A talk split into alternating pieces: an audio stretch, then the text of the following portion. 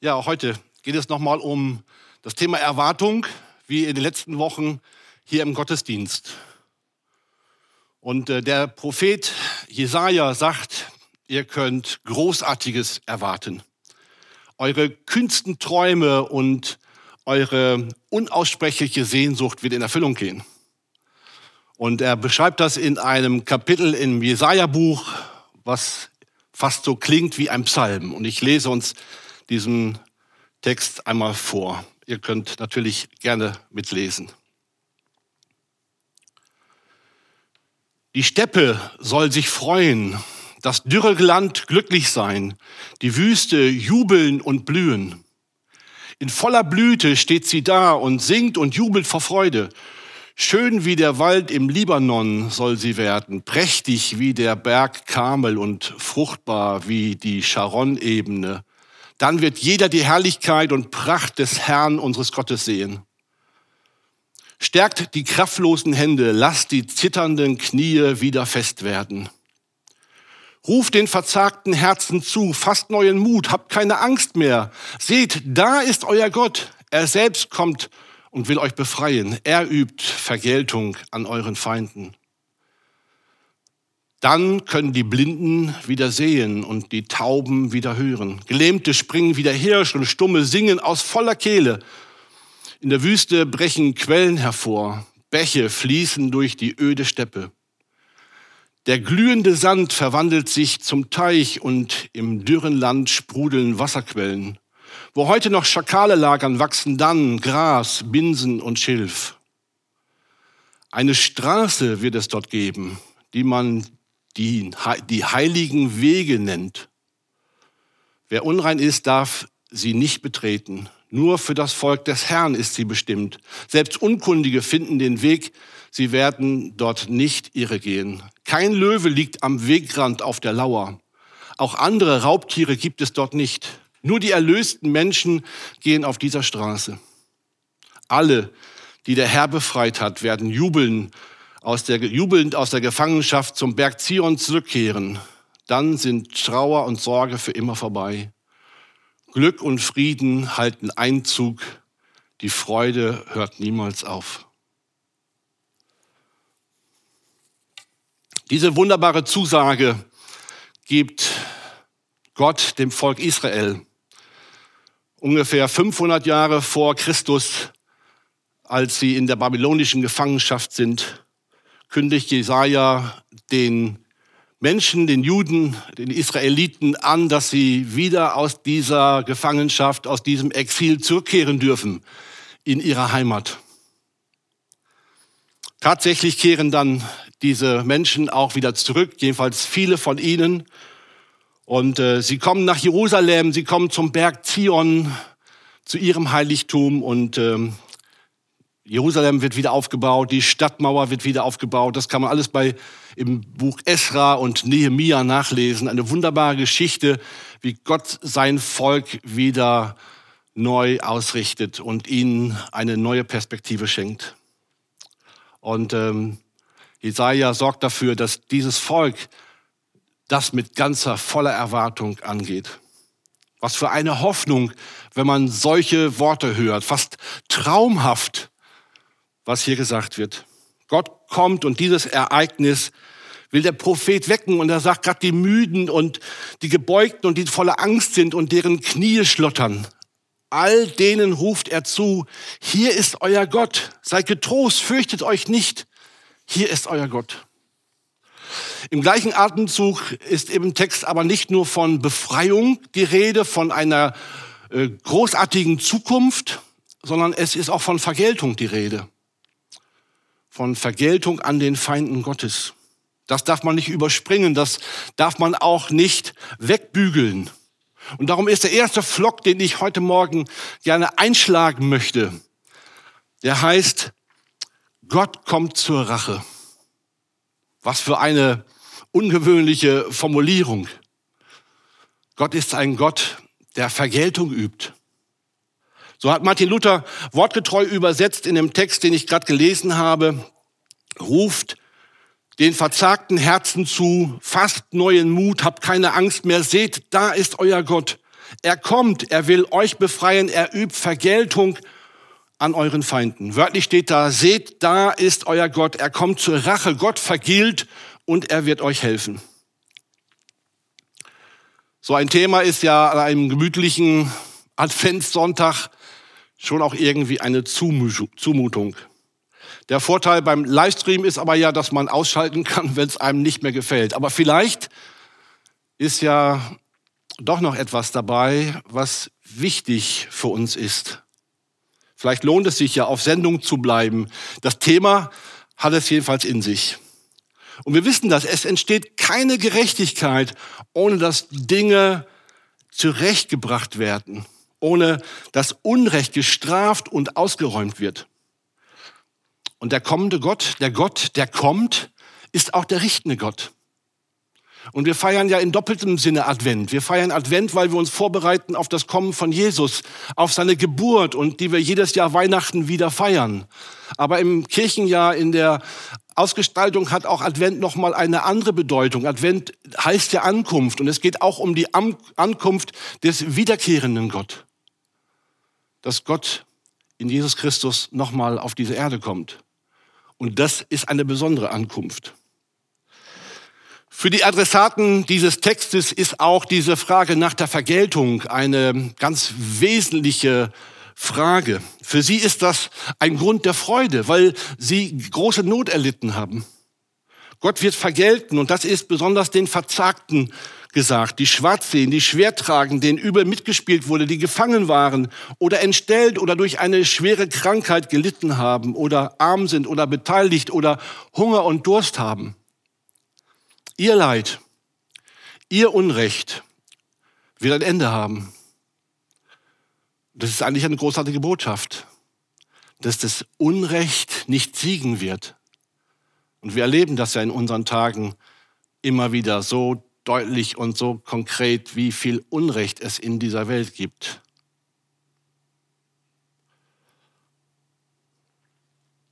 Und die Unrecht getan haben, sie werden offen vorgeführt, gerecht bestraft, beurteilt, verurteilt und Gott selbst wird es tun. Er ist der, der Recht und Freiheit herstellen wird.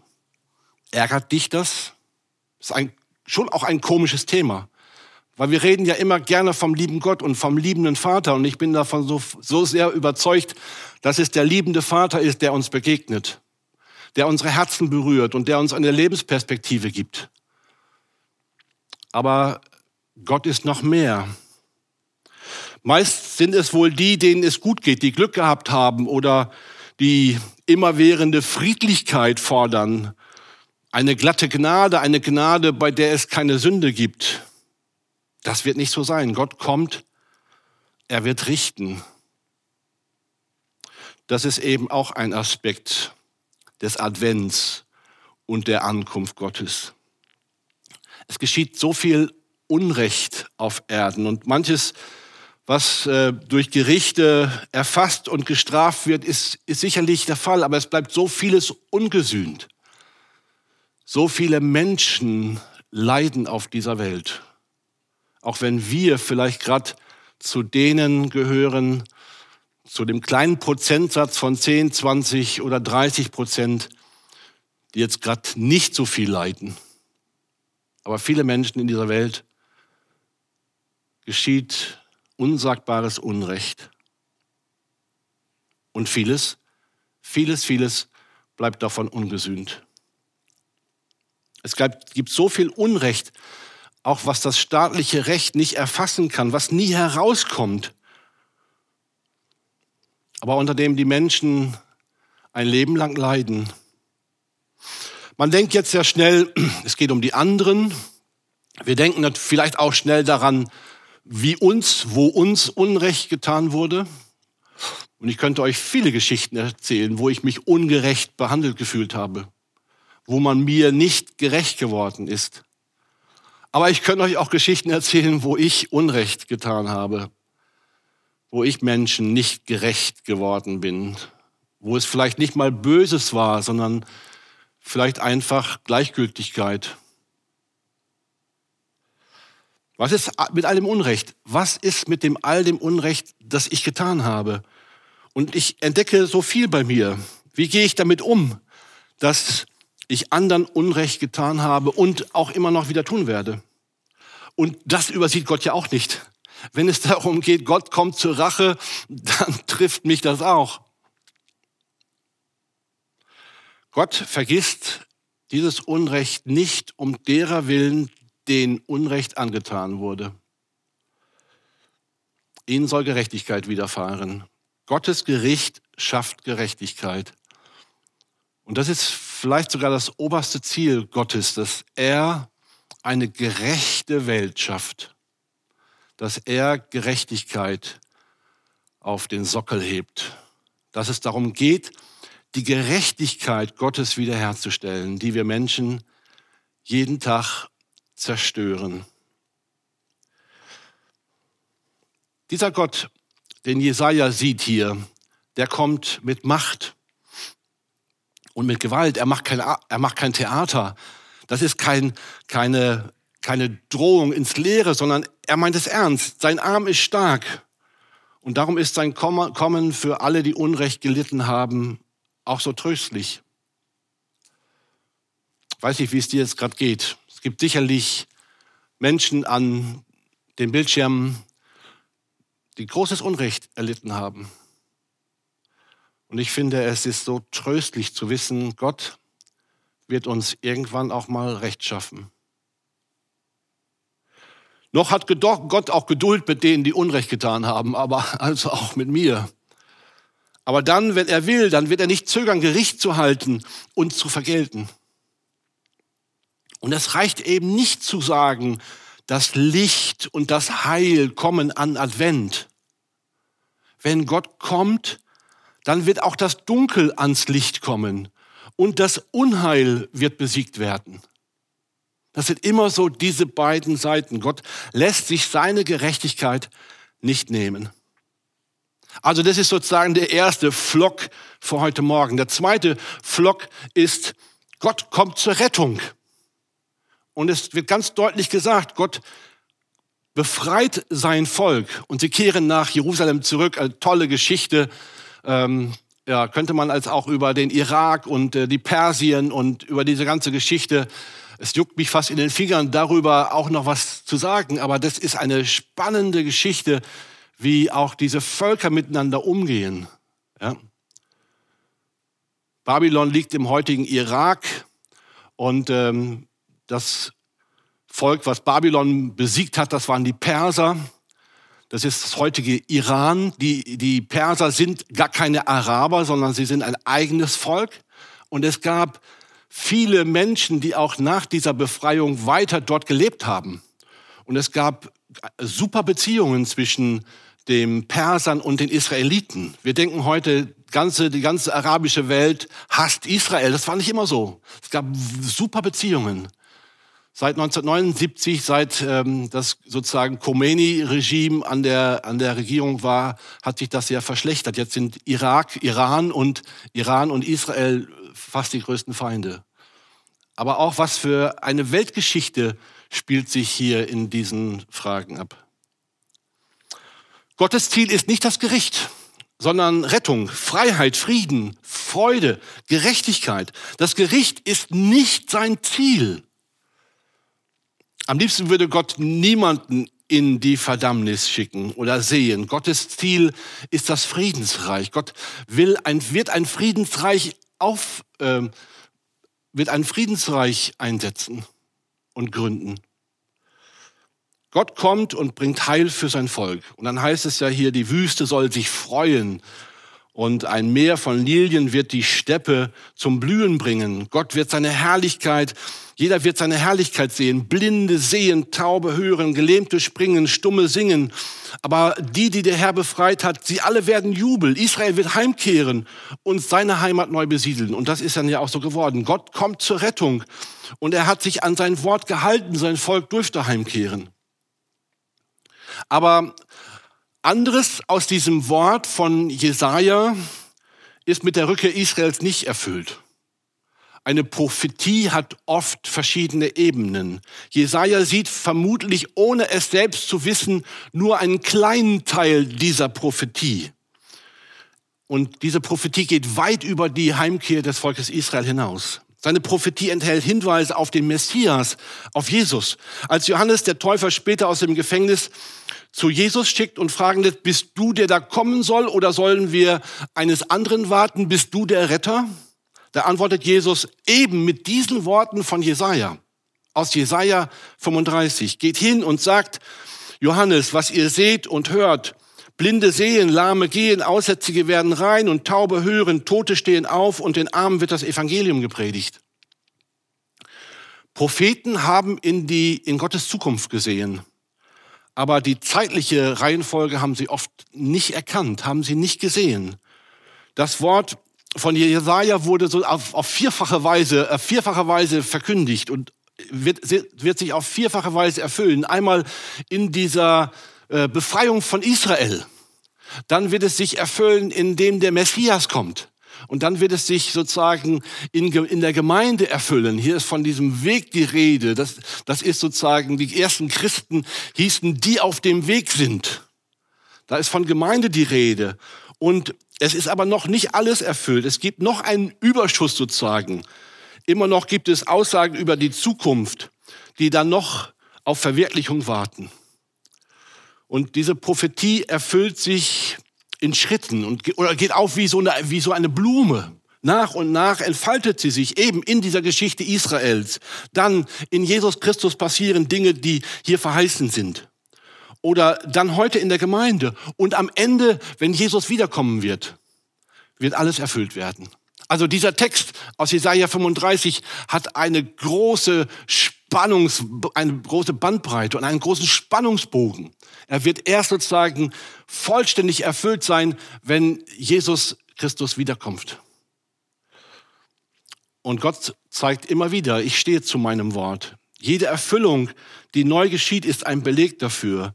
Und am Ende steht das noch aus. Am Ende wird es eine neue Schöpfung geben.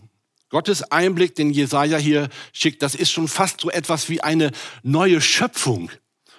Gott schafft auch Frieden zwischen Mensch und Tier und zwischen Menschen. Gottes Gerechtigkeit wird auf der ganzen Erde sichtbar werden.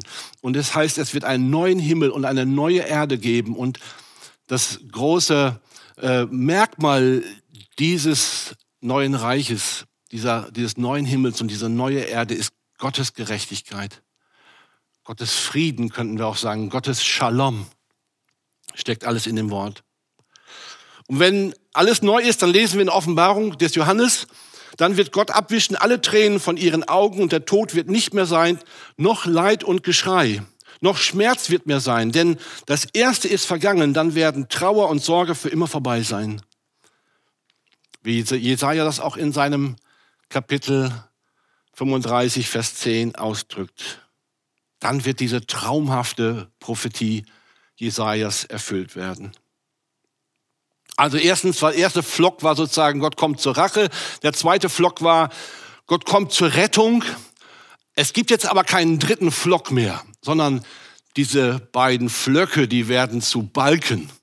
Und diese beiden Balken verbinden sich in einem horizontalen und einem vertikalen Balken. Und daraus entsteht ein Kreuz. Und das ist Gottes Angebot. Das ist Gottes Vision. Das ist Gottes Art, Gerechtigkeit in dieser Welt zu schaffen, indem er seinen Sohn Jesus Christus in diese Welt hineinsendet, in das ganze Unrecht, in das ganze Leid, in die ganze Krankheit, in all das, was uns so viel Not macht. Er sagt, Jesus wird euch daraus befreien. Horizontal und vertikal Beide Balken verbinden sich zu einem Kreuz. Und darum ist dieser dritte Aspekt, Gottes Rache und Rettung verbinden sich am Kreuz. Gott, Gott vollzieht sein Gericht an Jesus am Kreuz auf Golgatha. Alles Unrecht nimmt Jesus auf sich. Er trägt die Strafe und damit wird das Kreuz für uns zur Rettung. Rettung bedeutet auch ewige Rettung. Ewige Rettung, um im neuen Himmel und auf der neuen Erde dabei zu sein, bedeutet ewiges Leben bei Gott. Das Urteil, wer diese Ewigkeit erlebt, bei Gott oder in der Verdammnis, das steht allein in der Hand von Jesus.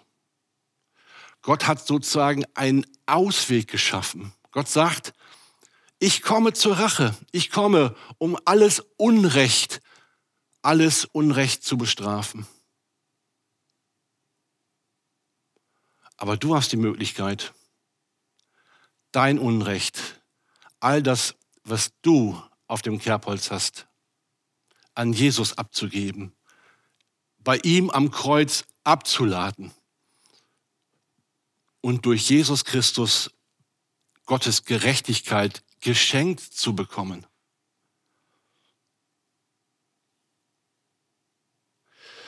Jesus sagt, wer mein Wort hört und glaubt dem, der mich gesandt hat, der hat das ewige Leben und kommt nicht in das Gericht, sondern er ist vom Tode zum Leben durchgedrungen. Johannes Evangelium Kapitel 5.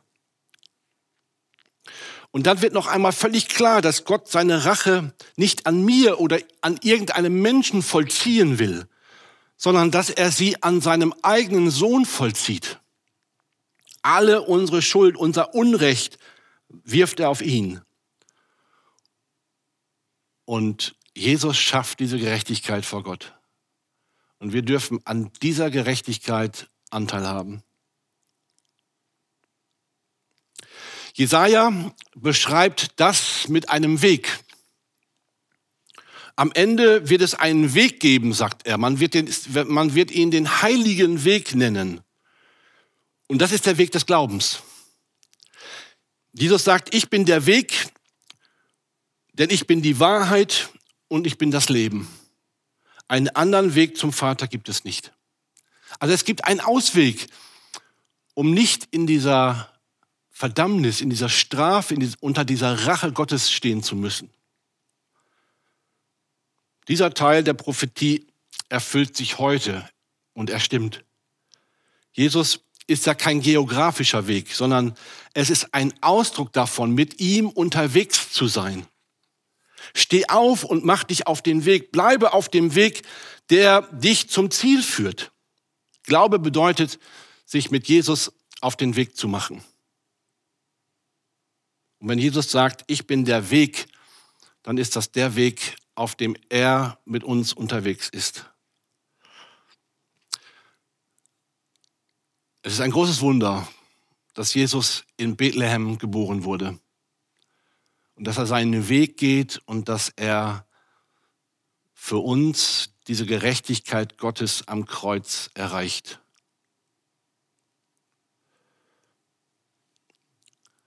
Es ist ein großes Wunder von Gottes Ankunft in der Welt. Aber es ist genauso ein großes Wunder von Gottes Ankunft in der Welt, wenn er wiederkommt. Und wir erwarten das. Wir erwarten einen weiteren Advent, dass Jesus wiederkommt und sein Werk vollendet. Er kommt eben nicht zu unserer Rache und zu unserer Vernichtung, sondern er kommt zu unserem Heil. Und Gott möchte das gerne für uns, dass wir das dass wir das glauben können, dass wir das empfangen. Und wenn wir das Lied gesungen haben, wie soll ich dich empfangen, dann ist das ganz klar. In Jesus empfangen wir Gottes Gnade und Gerechtigkeit, Gottes Frieden und Gottes Shalom. Aber es ist die Frage, wie wir uns entscheiden. Ob wir uns für unseren Weg entscheiden oder ob wir uns für den Weg des Glaubens entscheiden. Das ist auch eine wichtige Wahrheit. Amen.